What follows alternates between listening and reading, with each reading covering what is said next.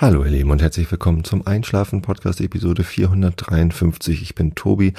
Ich lese euch heute ein bisschen Immanuel Kant vor aus der Kritik der reinen Vernunft. Davor gibt's den Rilke der Woche und davor erzähle ich euch ein bisschen was, damit ihr abgelenkt seid von euren eigenen Gedanken und vielleicht besser einschlafen könnt. Zumindest bekomme ich immer mal wieder zu hören, dass das ganz gut funktioniert.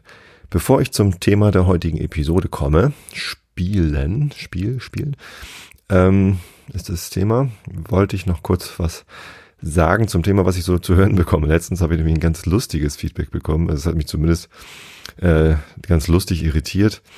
Nämlich, dass ich irgendwas falsch gesagt oder falsch gemacht oder irgendwas vergessen hätte. Äh, das fand ich echt ganz niedlich, weil ich hoffe nicht, dass irgendwer erwartet, dass ich die Themen, die ich hier euch erzähle, besonders ausführlich vorbereite. Also ich habe hier kein Skript, das ich vorlese, es ist kein Buch, keine wissenschaftliche Veröffentlichung, sondern ich laber hier so vor mich hin. Also das ist bei Design ist das äh, unvollständig aus meiner Erinnerung gekramt. Äh, hat sicherlich logische Widersprüche innerhalb einer Episode in sich und so weiter und so fort.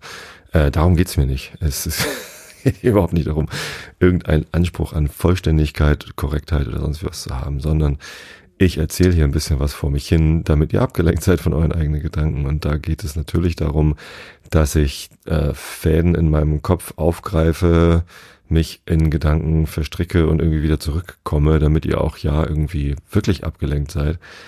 Ob jetzt diese Gedanken aber alle richtig und vollständig sind oder ob ich es eigentlich vielleicht ganz anders gemeint hätte, naja, also vieles davon meine ich natürlich wirklich so. Also ich denke mir hier nichts aus. Das wäre viel zu schwierig, sich hier in irgendwelchen Gedanken zu verstricken, die ich mir, äh, zu, zu denen ich nicht stehe. Also das ist schon irgendwie alles authentisch ähm, und auch ernst gemeint, aber nicht, nicht komplett durchdacht oder ausgearbeitet oder sonst wie was. Also das, wenn ihr das erwartet, dann müsst ihr vielleicht mal äh, bei Journalisten gucken oder besser noch bei Wissenschaftlern, denn die machen sowas. Ich, das ist ja, äh, ich sitze auf dem Sofa, habe die Füße hochgelegt und erzähle ein bisschen was vor mich hin. Wer irgendwas anderes erwartet, äh, weiß ich auch nicht. Ähm, ich weiß aber, dass die meisten von euch das auch nicht erwarten und das eigentlich ganz okay finden, dass ich hier so vor mich hin palaver. Ich wollte es euch nur erzählt haben, weil ich das so lustig fand und weil es auch zum Thema der heutigen Episode passt. Und zwar ähm, ist das das Thema Spiel. Und darauf bin ich bekommen durch die Illustratorin, äh, ich eben gucken, Bianca oder Pia. Ich glaube, es war Pia. Ja, Pia, genau. Pia hatte mir ja irgendwie für die letzte Episode das Thema Freundschaft vorgeschlagen. Und das fand ich ganz schön. Ähm, und dann hat sie mir auch ein Episodenbild dazu gemacht. Das habt ihr vor zwei Wochen gesehen, äh, mit zwei wandernden Schafen auf einem Weg in die Berge oder aus den Bergen. Wunderbar. Ähm, vorher hatte sie mir ein anderes Bild geschickt und das ist auch sehr schön. Allerdings war meine erste Assoziation, das sieht aus wie ein Glücksrad. Ähm, die Absicht von Pia war, dass da quasi äh, Vielfalt irgendwie dargestellt wird, äh, weil Freundschaft äh, ja auch ähm, was damit zu tun hat, in, in, ja, dass halt äh, Vielfalt ähm, akzeptiert wird, dass unterschiedliche Meinungen äh, respektiert werden und ähm, dadurch kamen sie halt auf die Idee mit diesen vielen Farben. Für mich sah es halt aus wie so eine Roulette-Nummer oder wie so ein, so ein Glücksrad, was man auf dem Markt irgendwie drehen kann. Deswegen war meine erste Assoziation eher Spiel. Und da habe ich sie gefragt, kann ich nicht dieses wunderschöne Glücksrad für die nächste Episode? Habe ich nämlich auch gleich ein Thema, äh, Glücksspiel oder Spiel. Und da äh, hat sie gleich gesagt, ja klar, hat sie mir noch eins gemalt. Also ich habe vor zwei Wochen sogar zwei Bilder illustriert bekommen, gemalt, gezeichnet, äh, gestaltet bekommen. Ich weiß gar nicht genau, wie das richtige Verb dazu ist. Ähm, und das war natürlich toll. Jetzt habe ich eins und ich habe auch ein Thema. Ähm, Glücksspiel ist allerdings ein Thema, mit dem ich gar nicht so viel, also ich habe nicht viel Erfahrung mit Glücksspiel. Ähm, ich habe ein bisschen Erfahrung mit Wetten, also Fußballwetten habe ich mal gemacht. Ich habe mich mal bei einer, einem dieser Portale angemeldet, bei irgendeiner Weltmeisterschaft, glaube ich, und dann irgendwie ähm, gewettet. die haben ja so Log-Angebote, dass man irgendwie 50 Euro einzahlt und dann 50 Euro Guthaben dazu bekommt. Und dann kann man mit 100 Euro wetten. Ähm, die kann man sich dann nicht, natürlich nicht gleich auszahlen lassen. Das wäre dann ja irgendwie schlecht, wenn man sich registriert, 50 Euro einzahlt, sich 100 Euro auszahlen lässt und dann wieder abhaut. Sondern die muss man dann eben auch einsetzen, bevor man sie sich auszahlen lassen kann. Und ja, da habe ich dann relativ sichere Wetten gemacht und dann irgendwann auch irgendwie, was weiß ich, 60 Euro oder 70 Euro wieder auszahlen lassen. Ähm, ich habe allerdings auch gemerkt, ich bin tatsächlich äh, ein Spielertyp. Ich bin auch, glaube ich, äh, latent suchtgefährdet, was Spiele angeht und auch was Glücksspiel, Wettspiele angeht, ähm, bin ich da äh, durchaus anfällig. Ähm, und bei diesem Wettportal habe ich dann irgendwann gemerkt, okay, ich ähm, ich muss hier das, sobald ich irgendwie kann äh, und da ich meinen Einsatz wieder raus habe, mir das auszahlen lassen und hier wieder raus. Sonst gerate ich tatsächlich in Gefahr, da irgendwie mehr reinzustecken. Ähm, und das hatte ich mir von Anfang an vorgenommen. Ich mache jetzt einmal diese, was weiß ich was, das war 50 Euro. Und ähm, wenn die weg sind, dann sind die weg, dann zahle ich nicht mehr ein. Und daran hatte ich mich auch gehalten, aber ich habe gemerkt, wie viel Spaß mir das bringt. Und ähm, das ist natürlich eine Gefahr, dann da irgendwie viel, viel Geld reinzustecken. Bei Wetten ist das natürlich nochmal ein bisschen was anderes als bei einem reinen Glücksspiel, weil man da ja noch irgendwie Wahrscheinlichkeiten hat. Also wenn, was weiß ich, wenn Deutschland gegen San Marino im Herrenfußball spielt, dann ist die Wahrscheinlichkeit, dass Deutschland gewinnt, ziemlich hoch. Dann ist die Quote natürlich auch äh, recht niedrig. Ähm, da kann man dann höchstens nochmal sagen, okay, sie gewinnen mit mindestens 3 zu 0 oder so. Da ist die Quote dann vielleicht schon ein bisschen besser. Die Wahrscheinlichkeit natürlich auch geringer. Ähm, trotzdem kann man auch relativ sichere Wetten machen beim Glücksspiel. Zum Beispiel beim Roulette, wo man so eine Kugel in so ein äh, Roulette-Rad reinwirft und dann fällt sie auf irgendeine Zahl, die ist entweder rot oder schwarz, gerade oder ungerade, ähm, oder eben eine dieser Zahlen. Das ist halt reiner Zufall wenn man da auf Nummer sicher gehen will, dann hat man immer noch, also die, die sicherste Wette ist, glaube ich, rot oder schwarz, weil dann hast du halt 50-50. Ähm, und äh, außer die Null, glaube ich, ne? Ich weiß es, da fängt es schon an. Gefährliches Halbwissen. Ähm, ja, ich ähm, weiß es gar nicht so genau, aber das ist so, zumindest hast du dann 50-50, gerade oder ungerade ist es dann, ne? Da ist, hast du auf jeden Fall 50-50. Und äh, kannst dann mit so einem, es gibt dann so Systeme, dass man seinen Einsatz immer weiter verdoppelt, solange bis man einmal gewonnen hat und dann hat man auf jeden Fall was gewonnen.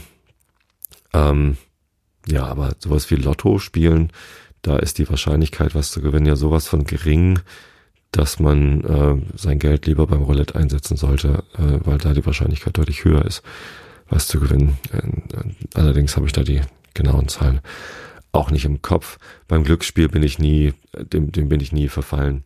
Ein Ex-Kollege von mir ist in der Glücksspielbranche gelandet, äh, so ein Online-Anbieter von, von Glücksspielen und ich glaube sogar Lotto. Genau, und da haben wir dann mal drüber gesprochen, ob das eigentlich moralisch verwerflich ist, diese Spiele anzubieten, weil es ja doch dann sehr viele suchtkranke Menschen gibt, die Glücksspielsüchtig sind. Ähm, und irgendwie nutzt diese Industrie das natürlich aus. Also wenn es alles vernünftige Menschen wären, die da ähm, sich in freier Entscheidung dazu entschließen, ein bisschen Geld zu setzen und dann, wenn es weg ist, geht es denen auch nicht schlecht und die machen das alles ganz vernünftig, dann wäre das ja okay. Aber so ist es ja nicht. Man muss da halt die Realität betrachten, ähm, dass man da eben durchaus äh, Menschen in so einer Situation, äh, also dass man es ausnutzt als äh, Firma, die Glücksspiel anbietet, dass Menschen in so einer Situation sind. Und der sagte mir dann, naja, auf der anderen Seite ähm, verkauft man, äh, also als Glücksspielanbieter verkauft man gar nicht die Chance, etwas zu gewinnen, sondern man verkauft äh, die Hoffnung. Also es gibt dann ganz viele Menschen, äh, die äh, in ihrem Leben äh, wenig Hoffnung haben und wenn man dann, wenn die dann Lotto spielen oder Glücksspiel machen, dann ist das dieses gute Gefühl, es könnte mich treffen und ich könnte Glück haben. Denen ist vollkommen bewusst, dass sie das wahrscheinlich nicht bekommen, dass die Wahrscheinlichkeit gering ist, aber es gibt halt wenigstens diesen Hauch von Hoffnung. Und tatsächlich habe ich auch mal Lotto gespielt, als gerade der Jackpot sehr, sehr voll war. Es ging irgendwie um ein paar Millionen D-Mark damals, glaube ich, noch. Da habe ich mir einen Lottoschein gekauft und habe natürlich nicht gewonnen. trotzdem äh, dieses Gefühl zu haben, ja, es, es, könnte sein, dass ich das gewinne und dann habe ich irgendwie ausgesorgt, äh, kann wie Lotto King Karl irgendwie ähm, eine, eine Karriere starten oder was weiß ich, was ich mit dem Geld mache. Wahrscheinlich hätte ich eine Kneipe äh, eröffnet. Kurze Randnotiz. Es hatte mal jemand, äh, also ich habe ja vor sieben Jahren oder so den Pappkameraden-Podcast gestartet und da so die Geschichte erzählt, dass wenn sich genügend Leute finden durch so eine Art Crowdfunding, äh, die äh, und, und ich eine Million Euro oder zwei Millionen Euro zusammenbekomme, dann schmeiße ich meinen Job ähm, und mache stattdessen eine Kneipe auf und werde ähm, in dieser Kneipe auch ein Tonstudio haben, also so lebenstraummäßig, ähm, dass ich tagsüber mit meiner Band oder irgendwie Musik machen kann und Podcast produzieren kann. Die, die, das Versprechen war, ich würde dann jeden Tag einen Einschlafen-Podcast produzieren äh, und noch weitere Podcasts dazu und könnte natürlich dann auch, weil ich ja nicht mehr arbeiten muss, ähm, so ganz viel Podcast produzieren und auch Musik machen und was mir halt so Spaß bringt. Und die Kneipe würde betrieben werden von jemandem, den ich einstelle, weil Gastronomie natürlich furchtbar viel Aufwand ist. Ich könnte helfen, wenn ich Lust habe, müsste aber nicht. Äh, und es würde mir wahrscheinlich Spaß bringen, ab und zu zu kochen, damit wir in der Kneipe auch was Leckeres zu essen anbieten können oder was auch immer. Ähm, und ja, das war so, weiß nicht, Lebenstraum keine Ahnung, sehr, sehr romantisch, weil die Realität sieht dann ja auch anders aus. Und ich glaube, wenn ich jeden Tag einschlafen Podcast produzieren müsste, weil ich es euch versprochen habe, weil ich dafür irgendwie zwei Millionen Euro bekommen habe, um diesen Lebenstraum zu verwirklichen, ähm, dann wäre es ja auch ein Job und nicht mehr Hobby. Auch eine ganz nette Assoziation, ähm, Thema Spiel, Thema Hobby ein Spiel ist ja eine Tätigkeit, die ich freiwillig mache, um Freude zu haben. Das passt ja zu, zum Thema Hobby. Und der Podcast ist natürlich kein Spiel, ähm, aber auch bei meinem Hobby-Podcasting gibt's ja Regeln, gibt's Abläufe. Es ist nicht wirklich ein Spiel, ich kann nicht gewinnen oder verlieren, ähm, aber es ist eine, eine Spaßtätigkeit sozusagen für mich. Wenn es aber kein Spaß mehr ist, sondern ernst und aus diesem Spiel dann irgendwie ein Beruf wird, dann bekommt es eine komplett andere Wendung. Und da weiß ich jetzt gar nicht, wenn Podcasting mein Beruf wäre, ob mir das dann noch so viel Freude bereiten würde. Und die lustige Geschichte, die ich gerade erzählen wollte, ist, dass irgendein Spaßvogel sich erlaubt hat, in Google Maps an meiner Privatadresse, die ja im Impressum steht, ähm, eine eine Lokalität einzutragen, und zwar die Pappkameradenkneipe mit irgendwie gemütlichen Ambiente, sauberen Toiletten, geeignet für Gruppen und so weiter und so fort. Irgendwelche Eigenschaften dieser Kneipe eingetragen. Ähm, und das habe ich durch Zufall entdeckt, weil ich irgendwie, was weiß ich, eine, eine Route geplant hatte und dann irgendwie beim Reinzoomen auf Karkensdorf gesehen habe, oh, äh, da ist ja eine Kneipe, wo ist die denn? Ach, die ist bei mir zu Hause und die heißt Pappkameraden. Ja, wie lustig ich bin sehr froh, dass niemand auf Google Maps diese Kneipe entdeckt hat und dann versucht hat, hier einen Tisch zu reservieren, beziehungsweise einfach angereist ist, um, um hier was zu trinken zu bekommen. Ähm, das ist nicht passiert, hätte ja aber passieren können und deswegen fand ich den Scherz eher doof. Also, ähm, das ist halt, ja, nicht passiert. So, jetzt habe ich hier den Faden so ein bisschen äh, weit gespannt. Ähm, und wie bin ich eigentlich drauf gekommen? Pappkameraden-Podcast. Eine Million Euro, genau. Ja, genau. Lebenstraum realisieren mit, mit ganz viel Geld. Ähm, Glücksspiel, Lotto, Schein. Okay, genau. Ist halt nicht, weder, weder beim Lotto noch über dieses Crowdfunding bei den Pappkameraden ist es mir geglückt, genügend Geld äh, zu gewinnen oder zu bekommen, von dem man dann sich ein gutes Leben erlauben kann und nicht mehr arbeiten muss. Vorstellung ist natürlich irgendwie ganz verlockend. Ähm, aber ja, hat mich zum Glück nicht dazu gebracht, dass ich jetzt dauerhaft Lotto-Spieler geworden bin. Hm. Irgendwie habe ich gerade das Gefühl, dass ich Glücksspiel in einem in einem sehr schlechten Licht dastehen lasse und nur irgendwie diese eine Aussage von meinem Ex-Kollegen, dass man ja Hoffnung verkauft, ähm, noch im halbwegs komischen Licht da stehen lassen. Das ist so, ja, ich, ich versuche mich davon fernzuhalten von Glücksspiel, weil ich weiß, dass ich dafür eine Ader habe, die irgendwie empfänglich ist auf, auf ein Suchtpotenzial. Ähm, deswegen ist das nichts für mich. Und ich bin ganz froh, dass mir das gelingt. Wahrscheinlich gibt es ganz viele Menschen, die damit sehr viel vernünftiger umgehen oder auch umgehen würden als ich. Ähm, das hat also keinen, keinen allgemeingültigen Charakter, sondern das ist halt, ja, was, was mich mit, mit Glücksspiel verbindet oder eben auch nicht verbindet. Warum glaube ich, dass ich diese Ader habe? Nun, ähm, ich war schon mal spielsüchtig. Und zwar war das 1999, 2000, 2001 um den Dreh. Ich habe eine ganze Zeit lang EverQuest gespielt, das hatte ich auch schon mal erzählt. EverQuest ist so ein massively Multiplayer Online Role-Playing Game am PC. Ähm, hat man sich da eingeloggt mit einem Spiel in eine Fantasy-Welt, wo es Magier und Orks und alles Mögliche gibt. Ähm, Goblins heißen sie wahrscheinlich eher. Ich weiß gar nicht mehr, wie sie hießen in EverQuest. Das ist schon so lange her. 20 Jahre. Ähm, und dann online mit anderen Spielern zusammen irgendwelche Aufgaben, Quests bestehen muss, äh, um im Level aufzusteigen, neue Zaubersprüche zu lernen, Skills zu erlernen und dann in Gruppen irgendwie noch größere Abenteuer zu bestehen in Form von Raids. Ähm, paar Jahre später, 2003 oder 2004 oder so, kam dann World of Warcraft raus. Und das war ungleich erfolgreicher. Also EverQuest war eine ganze Zeit lang das erfolgreichste, erfolgreichste Spiel dieser Art. Es gab aber auch nicht so viel Konkurrenz. Dark Age of Camelot gab es dann noch irgendwie und so ein, so ein Weltraumspiel habe ich irgendwie, bin ich nie so richtig reingekommen. World of Warcraft habe ich mal angespielt bis Level 40 oder so äh, mit meiner Frau zusammen sogar. Das war auch ganz nett, dass man so nebeneinander äh, saß und gemeinsam dann irgendwie durch die durch die Dungeons gezogen ist und über die Felder ge gezogen und irgendwie ja diese Aufgaben erledigt hat.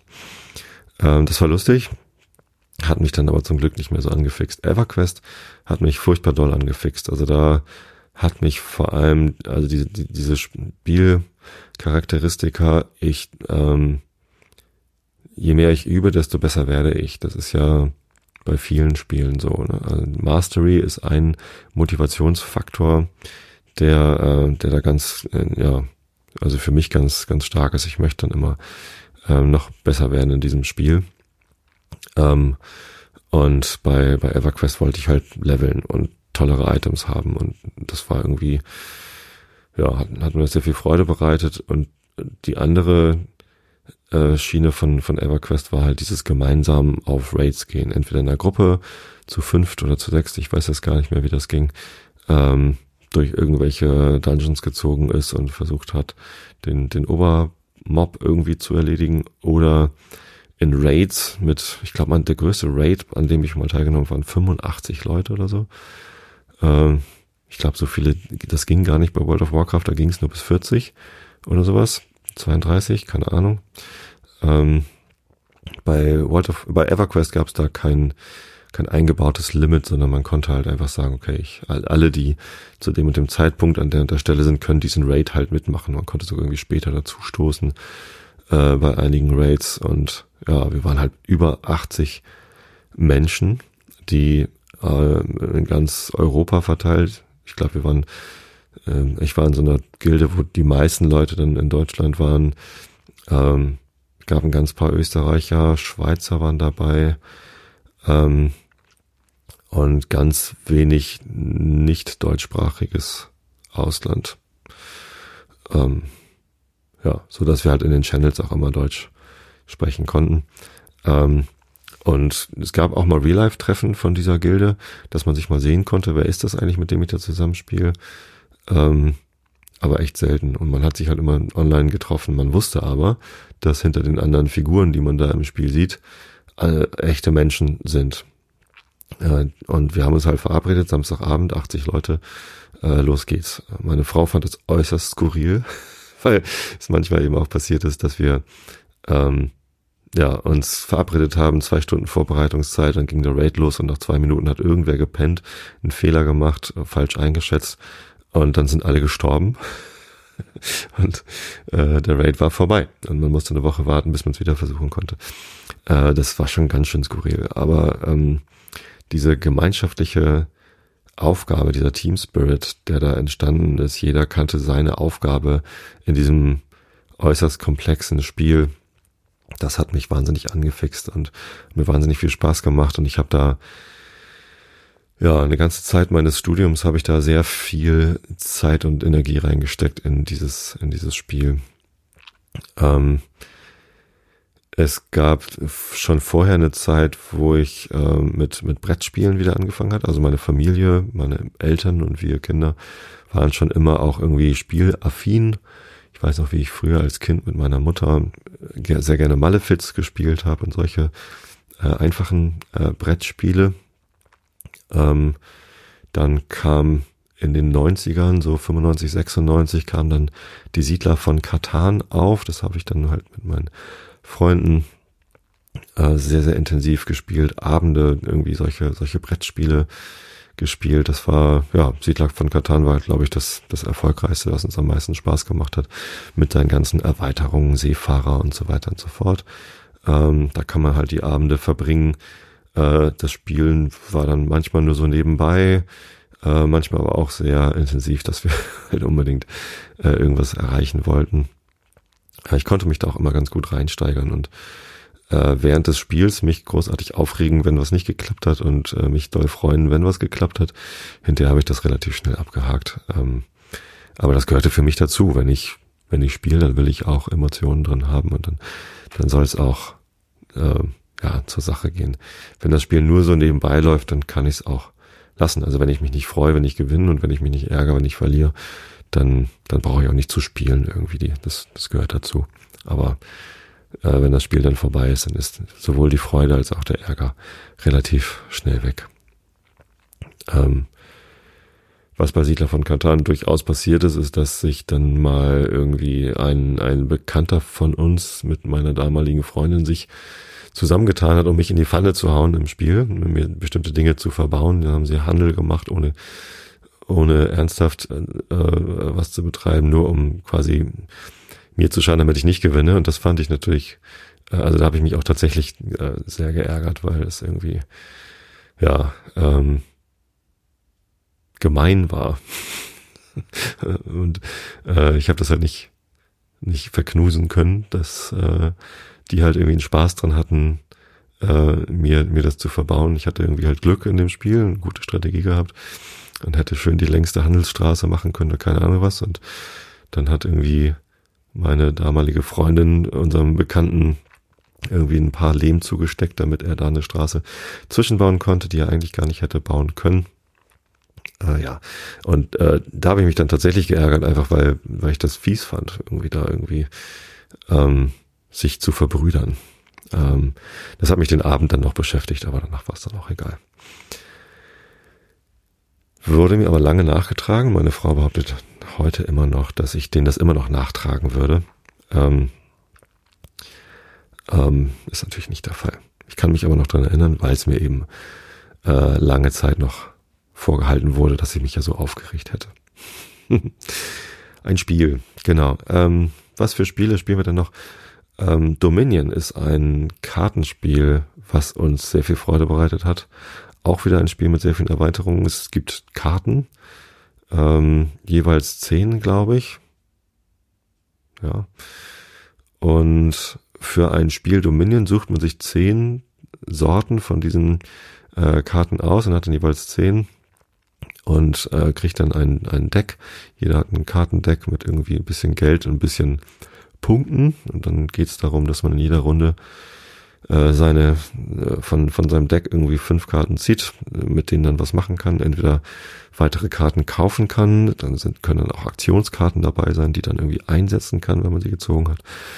Und ja, sich dann irgendwie ein Deck aufbaut, ein, ein Kartenstapel, mit dem man dann versucht, möglichst erfolgreich seine Karten einzusetzen. Erst sammelt man Geld und Aktionskarten und dann sammelt man Punkte und am Ende geht es darum, wenn die Punktekarten, wenn die höchsten Punktekarten alle sind, wer dann am meisten Punkte in seinem Deck hat. Und ähm, das ist ein Spiel, was natürlich mit Strategie zusammenhängt und ein bisschen Glücksfaktor hat, weil wenn der Stapel einmal durch ist, muss man ihn mischen und dann kommt es natürlich darauf an, welche fünf Karten zieht man als nächstes, kann man mit denen was Sinnvolles tun. Ähm, aber hat einen sehr hohen Strategieanteil und das war ganz erstaunlich. Äh, meine jüngere Tochter Lovis war noch ziemlich jung. Ich glaube, das Spiel ist irgendwie gedacht für zehn bis äh, ab zehn Jahre oder ab zwölf Jahre. Und ich glaube, Lovis war acht oder so, als sie mich das erste Mal geschlagen hat oder sieben. Ähm, und ja, ich, ich hielt mich für einen halbwegs passablen Dominion-Spieler. Sie war relativ schnell ähm, noch besser als ich. Äh, das fand ich, fand ich ganz erstaunlich. Und das macht dann natürlich auch viel Spaß, wenn man da auf kompatiblen ähm, ja, Spielfähigkeitsebenen unterwegs ist. Dominion ist toll. Wir haben dann eine ganze Zeit lang so Puzzlespiele gespielt. Also nicht äh, ein Ravensburger Puzzle, wo man ein Bild zusammen puzzelt, sondern äh, Quirkel zum Beispiel ist ein ein Spiel mit so abstrakten Dingen, die man sich so zurecht puzzeln muss, wo man so Puzzlesteine quasi äh, gleiche Dinge finden muss und so. Ähm, einfach genial ist ein anderes Beispiel für so ein Gesellschaftsspiel, äh, wo, wo es halt darum geht, irgendwie abstrakte Farben und Formen irgendwie zusammenzubringen. Das macht sehr viel Spaß. Eine Zeit lang, irgendwann ist das dann auch durch. Ähm, und was wir zuletzt irgendwie als Welle an Spielen hatten, waren so kleinere Spiele, wo man so einen kleinen DIN A6 Block mit Abreißblättern hat und ein paar Würfel. Ähm, jetzt habe ich doch glatt. Äh, Nochmal ist ein Beispiel dafür. Nochmal ist ein Spiel, wo man ähm, ja mit mit Würfeln dann irgendwie Sachen auf einem Blockzettel ankreuzen kann und dann geht's halt auch drum irgendwie mit einer bestimmten Strategie. Also da ist der Glücksfaktor ein bisschen höher, äh, aber Strategie spielt trotzdem eine Rolle. Äh, welche Spalte, welche Reihe mache ich als erstes irgendwie, welche Farbe versuche ich als erstes vollständig auf meinem Zettel angekreuzt zu haben, um dann äh, weiter zu kommen. Kniffel ist ein Beispiel für so ein kleines Spiel. Da hat man einen kleinen Block. Äh, Yazzi ist ein anderer Name für Kniffel. Wir haben es immer Kniffel genannt. Ähm, dann hat man halt fünf Würfel äh, drei Würfe, kann Würfel festhalten und dann Einsen, Zweien bis zu Sechsen sammeln oder ein Full House haben, also drei gleiche und zwei gleiche, Dreierpasch, Viererpasch oder eben ein Kniffel. Knobel ist auch ein anderer Name dafür. Wobei Knobeln ist, glaube ich, so ein allgemeiner Begriff für Würfelspiele. Hm. Ja. Ähm, ein, äh, der, der Freund von uns, der nach Schweden ausgewandert ist, der Jan, der hat mir das Spiel 10.000 beigebracht. Das ist auch ein Würfelspiel mit sechs Würfeln. Ähm, das habe ich noch mit niemand anders gespielt als mit Jan, glaube ich. Ich weiß nicht, wie weit das verbreitet ist, aber es gibt dazu auch einen Wikipedia-Eintrag. Also es ist kein Spiel, das er sich ausgedacht hat und sonst spielt es keiner, sondern 10.000 ist tatsächlich ein, ein verbreitetes Spiel, anscheinend nicht so weit verbreitet, weil so viele Leute kennen das nicht.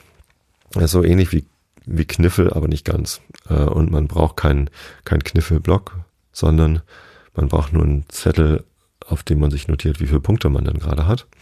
Und für die unterschiedlichen Würfel gibt es unterschiedlich viele Punkte und die addiert man dann immer so lange auf, bis einer 10.000 hat und der hat dann gewonnen. Ja. Ähm, und was wollte ich noch zum Thema Spiele erzählen? Ach so, ja, natürlich Computerspiele. Ähm, bevor ich EverQuest gespielt habe, also das erste, da muss ich noch weiter zurückgehen, genau. Die ersten Computerspiele, die ich gespielt habe, waren als, als Kind, da hatten wir einen C64 im Haus.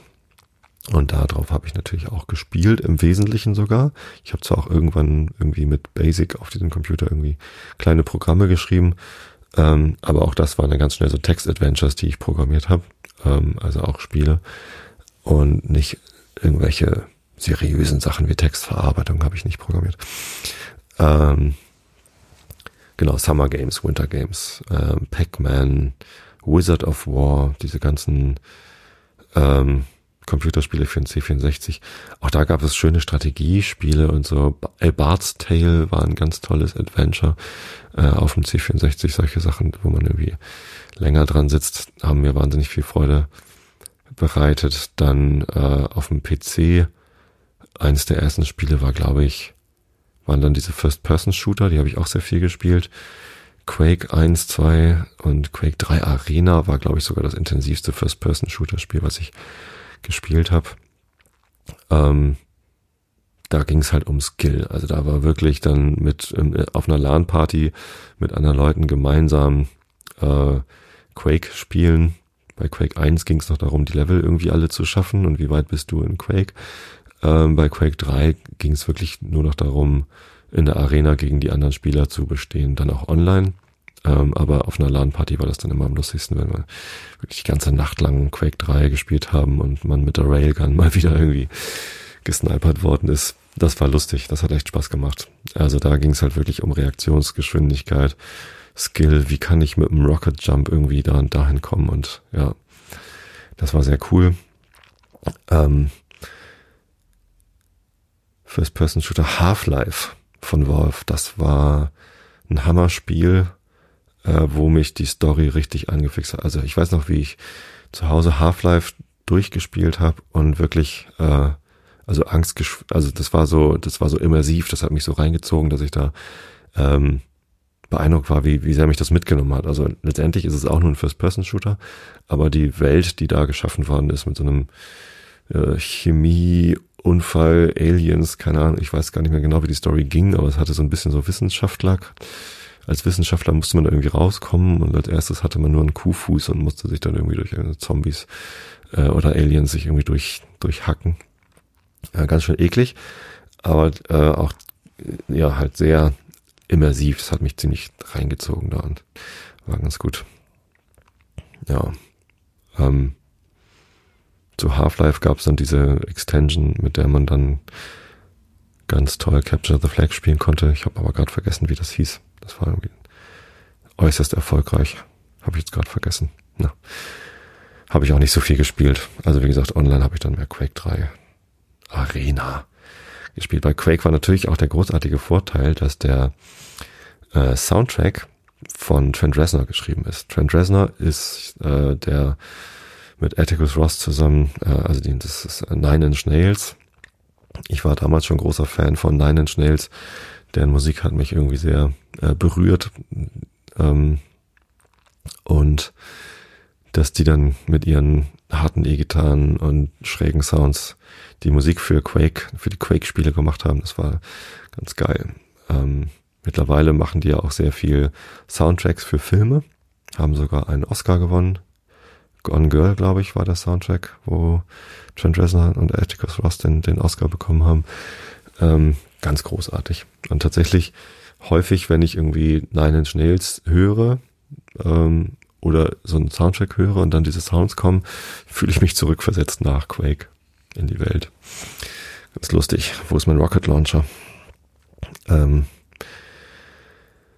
ja, und jetzt gibt's Handys. Jetzt gibt es Smartphones seit 10, 12 Jahren. Wann kam das erste iPhone? Ich glaube so 2007, ne? Ähm, und was man auf Smartphones natürlich ganz hervorragend tun kann, ist spielen. Ähm, und da bin ich auch äußerst empfänglich. Ähm, ich habe äh, sehr intensiv Angry Birds gespielt. Das war, glaube ich, so das erste, was mich so richtig angefixt hatte. Ähm, und dann, ja, also die ganzen großen Spiele, so Candy Crush, ist ja auch so ein Puzzlespiel. Ich suche drei gleiche äh, Spiele, habe ich, hab ich viel gespielt. Der ähm, Teddy Christesco von der Esel und Teddy Show hat mich auf Two Dots gebracht vor ein paar Jahren und das spiele ich tatsächlich sogar immer noch. Äh, Two Dots ist auch so ein Spiel, wo man irgendwie äh, Punkte miteinander verbinden muss. Äh, wunderschön gestaltetes Spiel und auch sehr, es, das macht auch süchtig. Also, da kommt man dann auch nicht von los.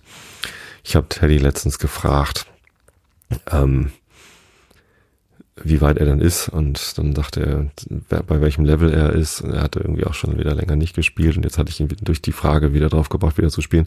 Zum Glück war er doppelt so weit wie ich, das hat mich sehr beruhigt. Und dann war ich doch nicht so süchtig, ein Glück. Ja, ähm, ja äh, passiert mir schnell, dass ich von so einem Handyspiel dann irgendwie süchtig werde und das dann irgendwie durch durchzocke, bei jeder Gelegenheit in der Bahn oder bei jeder Wartegelegenheit dann kurz raushole. Das ist bei diesen Handyspielen ja auch echt fatal, dass man, dass man eben rausholen kann, das Handy, und dann startet man das Spiel und spielt eine Runde und man braucht halt nur ganz kurz. Ne? Ich meine, wenn man Dominion spielen will, muss man sich halt schon irgendwie eine halbe, dreiviertel Stunde Zeit nehmen, das aufbauen. Das geht halt nur zu Hause, wo halt das Spiel ist.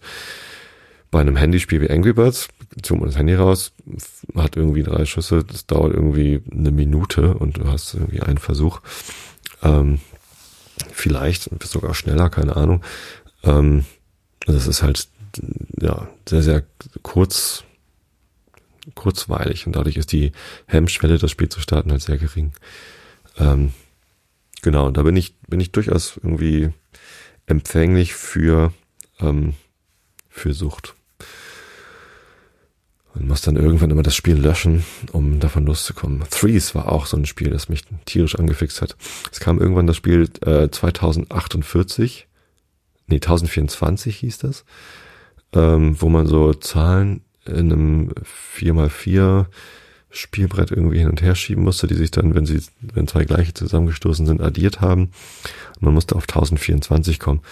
Äh, hat voll Spaß gemacht und dann kam die Info raus, ähm, dass das nur eine billige Kopie von dem Spiel Threes ist. 1024 war relativ leicht zu lösen. Es war irgendwie kostenlos, Open Source und es gab dann ganz viele Clones, die dann mit Werbung versucht haben, daraus Geld zu scheffeln. Äh, und der ursprüngliche Entwickler von 1024 hat relativ schnell zugegeben, ja, ähm, ich äh, hatte die Idee gar nicht selbst, sondern das ist eine billige Kopie von einem Spiel namens Threes. Die Entwickler von Threes wollten ihr Spiel eigentlich verkaufen. Es wurde ein bisschen schwierig, weil es eben diese vielen kostenlosen oder werbefinanzierten 1024 Clones gab. Tatsächlich spielt sich Threes aber auch ein bisschen anders als 1024 äh, und ist deutlich schwieriger. Ich habe ähm, ziemlich viel Zeit damit verbracht, Threes zu spielen. Also wie gesagt, 1024 hat irgendwie halt eine halbe Stunde gedauert, dann hatte ich es irgendwie durch. Threes spiele ich immer mal wieder. Ich hatte sehr intensive Threes-Phasen, wo ich das in jeder Pause, in jeder Bahnfahrt sonst was gespielt habe. Ähm, und ich bin noch lange nicht durch. Und das ist jetzt seit Jahren. Was mich beeindruckt hatte, war die Reaktion der Threes-Entwickler auf 1024. Die waren natürlich sauer. Ähm, was sie dann aber gemacht haben, war, sie haben den kompletten E-Mail-Verkehr ihrer Firma, wie sie Threes entwickelt haben, veröffentlicht. Aus dem Grund zu zeigen, hey, äh, so ein Spiel zu entwickeln, die Idee zu entwickeln, äh, im Sinne von, ich habe eine Idee, ich probiere sie aus, ich teile die Idee mit meinen Kollegen, wir verwerfen einen Teil der Idee, entwickeln es anders weiter, machen einen Pivot, äh, machen grafische Gestaltung, passt dies, passt das. Ähm, und durch die Veröffentlichung aller dieser E-Mails, ein sehr, sehr langes Dokument, haben sie halt äh, einmal gezeigt, wie das Spiel entstanden ist. Super interessant für mich als Produktmanager damals gewesen. Auf der anderen Seite halt deutlich gemacht, wie teuer das halt ist, also wie viel Geld das kostet. Also insofern Zeit. Ne? Also es ist halt sehr viel Zeit und Energie, die in die Entwicklung von so einem Spiel fließt. Ich war ja mal in der Spielindustrie. Bei Bigpoint habe ich gearbeitet und ähm, kann das bestätigen, dass es eben ein Spiel zu entwickeln nicht einfach, ja, ich habe eine Idee und dann brauche ich nur noch die grafische Gestaltung und bin fertig, sondern man muss diese Ideen validieren, man muss sie anpassen. Game Design ist eine ziemlich komplexe Aufgabe, ähm, ein Spiel so zu gestalten, dass es auch Spaß bringt, das zu spielen, auch langfristig und nicht irgendwie wie bei 1024 relativ schnell vorbei ist, sondern ähm, auch langfristig Spaß bringt. Und bei Threes äh, bringt es halt immer noch Spaß, das nochmal zu probieren.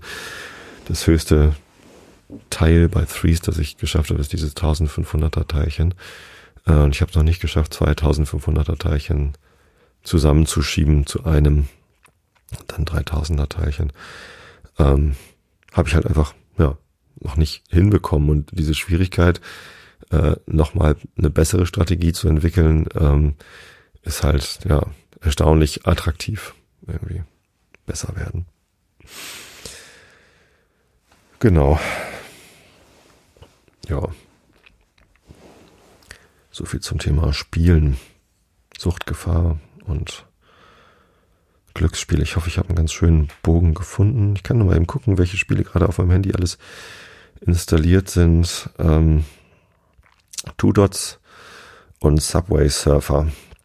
Subway Surfer ist auch so ein Spiel. Man startet das, man surft einmal da, läuft einmal die U-Bahn-Strecken entlang und mein Rekord liegt bei 4,8 Millionen. Das sagt schon viel darüber aus, wie, wie intensiv ich Subway Surfer gespielt habe. Ähm, das ist relativ hoch, glaube ich. Geht aber bestimmt. Also ich in meiner, in meinem, ich log mich dann manchmal bei Facebook ein. Ich benutze ja Facebook privat gar nicht mehr so viel, aber so um so Spielstände mit anderen Facebook-Freunden zu vergleichen, ist dann immer ganz gut. Und es gibt da einen, der hat acht Millionen in meinem Facebook-Bekanntenkreis, über acht Millionen. Aber immerhin bin ich auf Platz zwei in meiner Facebook-Community von Subway Surfer spielen. Ja. Genau. Spielen. Ich mag Spiele. Spiele sind toll. Mir macht das Spaß. Es gibt viele Leute, die sagen, nee, Spiele machen mir keinen Spaß, weil die so eine schräge Vorstellung davon haben von, von merkwürdigen Menschen, die sich abends treffen, um Gesellschaftsspiele zu spielen und die finden das dann irgendwie spießig oder doof oder so. Ich bin ziemlich fest davon überzeugt, dass diese Menschen, die sagen, nein, ich mag Gesellschaftsspiele nicht, dass die vielleicht einfach ihr Spiel noch nicht gefunden haben oder vielleicht ein anderes Spiel haben, äh, das sie gar nicht so als Spiel identifizieren. Ich meine, Sport ist ja auch ein Spiel, ein Fußballspiel ist ein Spiel. Ähm, halt ein anderes Spiel als Dominion, aber ja, Schachspiel, ähm, da geht's halt äh, darum, sich an bestimmte Formationen zu erinnern und sich zu merken, was die erfolgreiche Weiterführung ist. Knobelspiel sozusagen ein Erinnerungsspiel. Also äh, bei Schach geht's ja weniger um, ich kann vorausdenken, als um, ich kann mir Dinge merken. Im, im Profibereich zumindest, wenn man gut sein will. So eine Art Memory. Memory ist auch ein Spiel. Äh, Geduldspiele ist auch nochmal so ein Bereich. Das Spiel ist ein riesengroßes Feld und ich habe ganz bestimmt keinen Anspruch auf Vollständigkeit, aber ich habe jetzt äh, einen Anspruch auf Rilke der Woche, denn meine Stimme ist gerade ein bisschen belegt und ich möchte zum Ende kommen und ich hoffe, dass ihr alle über diese vom Hölzchen aus Stöckchen über Spiele Geschwafel und versuchen rote Fäden zu verlieren und wieder aufzunehmen, ähm, eingeschlafen seid. Kommen wir also zu Herrn Rilke. Wir sind immer noch im Stundenbuch bei Location 1148 in der Gesamtausgabe im Kindle. 18 Prozent von, von der Gesamtausgabe von Rilke haben wir geschafft. Die Kinder haben eine gute Nacht und hören träumend, dass der Wahnsinn wacht, die Hunde aber reißen sich vom Ring und gehen in den Häusern groß umher und zittern, wenn er schon vorüberging und fürchten sich vor seiner Wiederkehr. Weißt du von jenen Heiligen, mein Herr, sie fühlten auch verschlossene Klosterstuben zu nahe an Gelächter und Geplär, so dass sie tief sich in die Erde gruben. Ein jeder atmete mit seinem Licht die kleine Luft in seiner Grube aus, vergaß sein Alter und sein Angesicht und lebte wie ein fensterloses Haus und starb nicht mehr als wäre er lange tot. Sie lasen selten, alles war verdorrt, als wäre Frost in jedes Buch gekrochen, und wie die Kutte hing von ihren Knochen, so hing der Sinn herab von jedem Wort. Sie redeten einander nicht mehr an, wenn sie sich fühlten in den schwarzen Gängen, sie ließen ihre langen Haare hängen, und keiner wusste, ob sein Nachbarmann nicht stehend starb.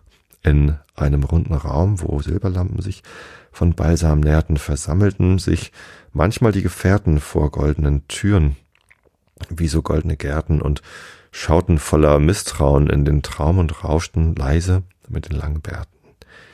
Ihr Leben war wie tausend Jahre groß, seit es sich nicht mehr schied in Nacht und Helle. Sie waren wie gewälzt von einer Welle zurückgekehrt in ihrer Mutter Schoß. Sie saßen rund gekrümmt wie Embryos, mit großen Köpfen und mit kleinen Händen und aßen nicht, als ob sie Nahrung fänden aus jener Erde, die sie schwarz umschloss.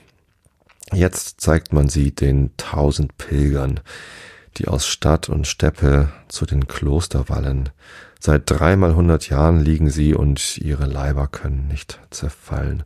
Das Dunkel häuft sich wie ein Licht, das rußt auf ihren lang lagernden Gestalten, die unter Tüchern heimlich sich erhalten und ihrer Hände ungelöstes Falten liegt ihnen wie Gebirge auf der Brust.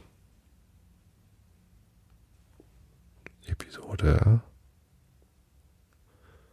ähm, 4, 5, 3.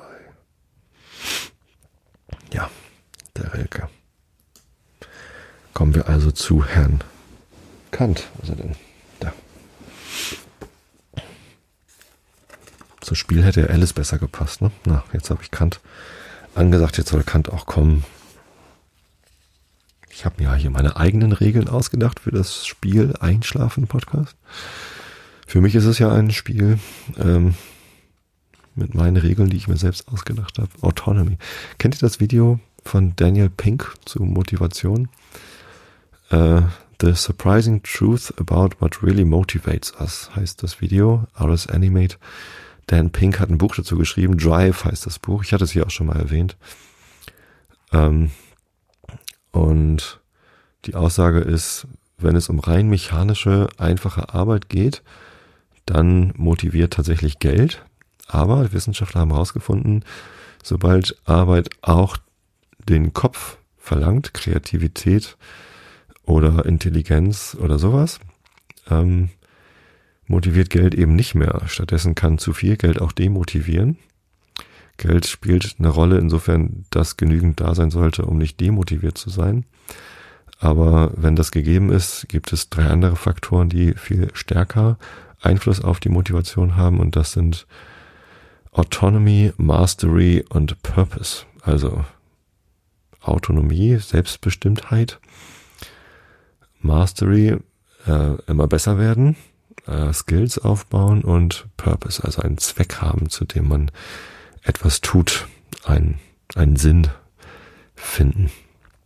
Ja, und das ist auch bei, bei Spielen, der Sinn ist dann häufig Spaß haben ähm, bei Spielen, aber Autonomy, selbst bestimmen können, wann ich etwas spiele, ob ich etwas spiele und vielleicht sogar die Regeln so ein bisschen anpassen. Das macht man ja auch häufig bei, bei Spielen, dass man sich ein bisschen, ein bisschen eine eigene Variation äh, ausprobiert.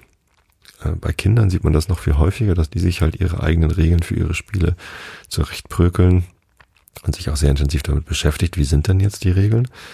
Ähm, und das gehört mit dazu, das motiviert, dass man irgendwie die Möglichkeit hat, Regeln zu finden. Kann natürlich auch zu Streit führen, aber dieser Streit kann halt auch sehr, sehr hilfreich sein. Ähm, ja. Und eben Mastery, also kontinuierliche Verbesserung. Ja. Ähm, wir sind auf Seite 574 bei Immanuel Kant. Kritik der reinen Vernunft B 500 Nee, 686 nehme ich an. Ja, genau. Da sind wir. Augen zu und zugehört.